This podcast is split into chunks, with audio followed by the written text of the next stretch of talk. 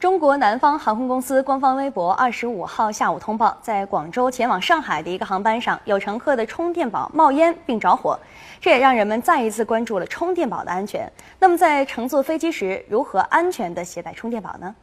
据航空公司客服介绍，充电宝必须是旅客个人自用携带，充电宝只能在手提行李中携带或者随身携带，严禁在托运中携带。携带充电宝的额定能量不超过一百瓦时，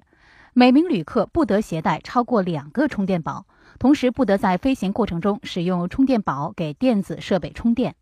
此外，我国首部移动电源充电宝国家标准将于今年七月一号正式实施。国家质检总局产品质量监督司处长刘杰表示，将加大这类产品抽查的覆盖面和抽查的频次。